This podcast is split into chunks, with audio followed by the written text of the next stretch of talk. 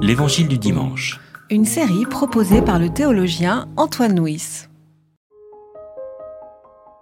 Après cela, le Seigneur en désigna soixante-douze autres et les envoya devant lui, deux à deux, dans toute ville et en tout lieu où lui-même devait se rendre.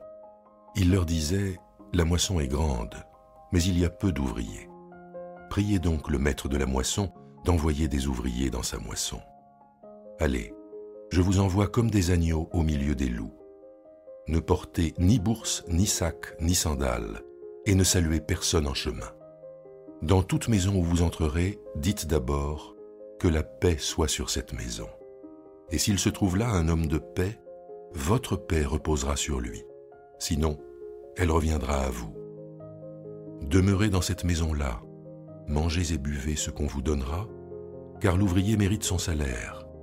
Ne passez pas de maison en maison. Dans toute ville où vous entrerez et où l'on vous accueillera, mangez ce qu'on vous offrira, guérissez les malades qui s'y trouveront, et dites-leur, le règne de Dieu s'est approché de vous. Mais dans toute ville où vous entrerez et où l'on ne vous accueillera pas, allez dans les grandes rues et dites, même la poussière de votre ville qui s'est attachée à nos pieds, nous la secouons pour vous la rendre. Sachez pourtant que le règne de Dieu s'est approché. Je vous dis qu'en ce jour-là, ce sera moins dur pour Sodome que pour cette ville-là. Quel malheur pour toi, Corazine Quel malheur pour toi, Bethsaïda Si les miracles qui ont été faits chez vous avaient été faits à Tyr et à Sidon, il y a longtemps que leurs habitants auraient changé radicalement, qu'ils se seraient vêtus de sacs et assis dans la cendre.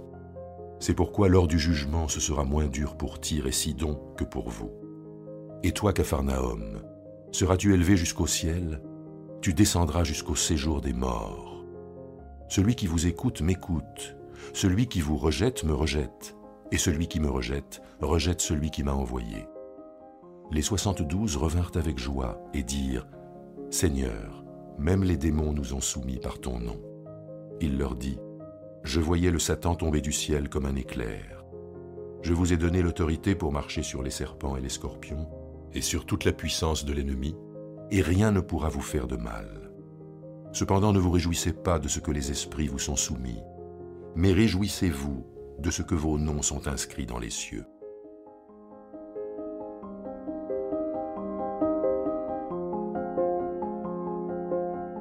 Dans le chapitre précédent de l'évangile de Luc, dans le chapitre 9, Jésus envoie les douze en mission. Là, il envoie 72 disciples.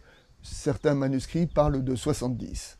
12, 72, les chiffres sont évidemment symboliques. 12, c'est la représentation d'Israël. Les apôtres sont envoyés vers les brebis perdues d'Israël. Et les 72, dans l'univers biblique, c'est le nombre de nations qui existent dans le monde dans le récit de la Genèse, euh, après le déluge, les enfants, la descendance de Noé doit peupler le monde dans Genèse chapitre 10, et là, 70 noms sont évoqués. Donc dans, les représentations bibliques, 70, c'est le nombre de toutes les nations. Lorsque Jésus envoie les 70 ou les 72 auprès des nations, il évoque un évangile qui n'est pas réservé simplement à la maison d'Israël, mais qui est destiné au monde entier.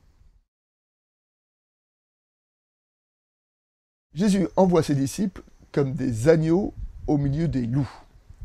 Alors, euh, l'espérance de vie d'un agneau au milieu d'une troupe de loups est assez, est assez minime. Quelle est la particularité de l'agneau dans le monde animal? C'est qu'il a peu de moyens de défense. Il n'a pas de griffes, pas de crocs, pas de serre, il ne court pas très vite, il n'a pas, même pas une, une descendance très prolifique, il ne peut pas se cacher, enfin voilà. Un agneau, c'est une marque de fragilité. Lorsque Jésus envoie ses disciples comme des agneaux, c'est une autre façon imagée de leur dire partez sans sac, ni bâton, ni bourse.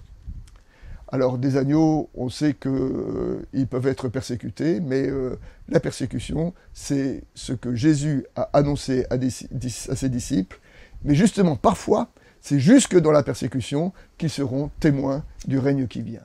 Les disciples seront parfois persécutés, mais parfois accueillis. Et quand ils seront accueillis, Jésus leur dit euh, annoncez la paix de Dieu sur la maison qui vous accueille. Ça veut dire que les accueillants, les accueillants des disciples, sont au bénéfice de, la paix, de la bénédiction de ceux qu'ils accueillent. Cette, euh, ce, reversement des rôles entre accueillants et accueillis euh, évoque le miracle de l'hospitalité. Et nous le retrouvons jusque dans le mot hôte. Le mot hôte dans, l'évangile est un mot euh, ambivalent puisqu'il dit une chose et son contraire. Hein. L'hôte, c'est à la fois celui qui reçoit et celui qui est reçu. Et cette ambivalence nous dit que dans, dans l'accueil, eh ben, parfois on ne sait plus très bien qui est accueilli, qui est accueillant, mais c'est euh, le miracle du partage, le miracle de l'hospitalité qui apporte la paix sur les uns et sur les autres. Jésus dit, annoncez le règne de Dieu, et s'il se trouve quelques malades, guérissez-les. En fait, le verbe guérir, thérapeo en, grec, est un verbe qui veut dire aussi prendre soin, honorer. Prenez soin des malades, honorez les malades. La guérison, cela ne nous appartient pas. En revanche, ce qui nous appartient, c'est de prendre soin des malades, c'est de les honorer. Et peut-être même justement qu'une société peut se juger à la façon dont elle traite ceux qui sont blessés, ceux qui sont malades.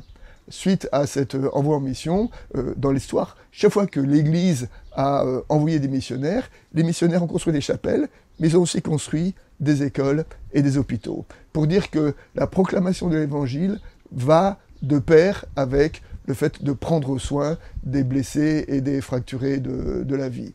Construire une chapelle, annoncer l'évangile sans construire des hôpitaux, c'est une façon d'annoncer un évangile qui est désincarné par rapport à la vraie vie des gens.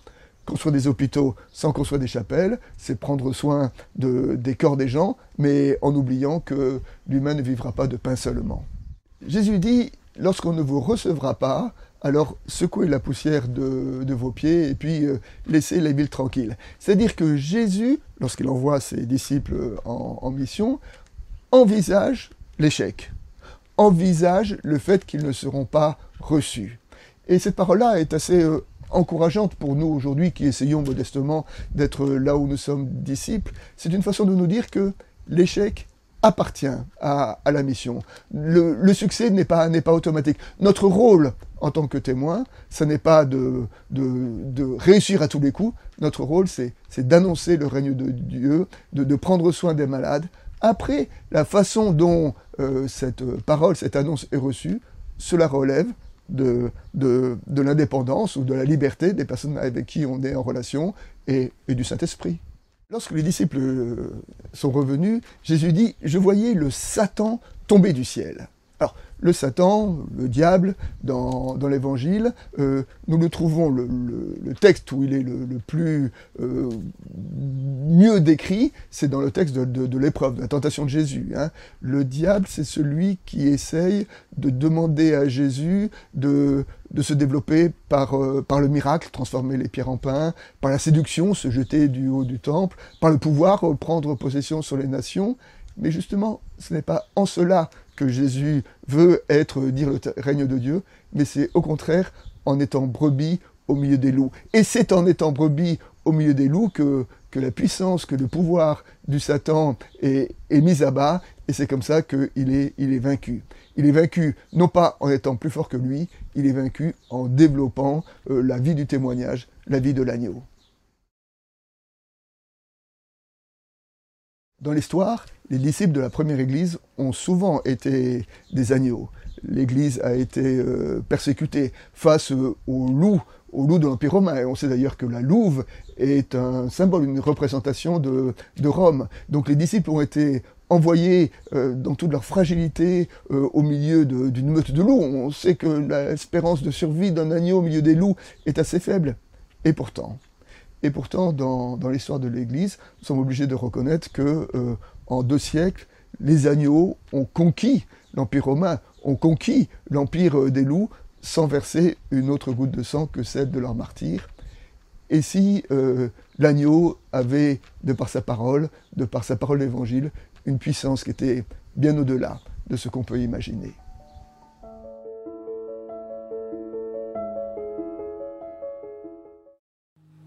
C'était L'Évangile du dimanche.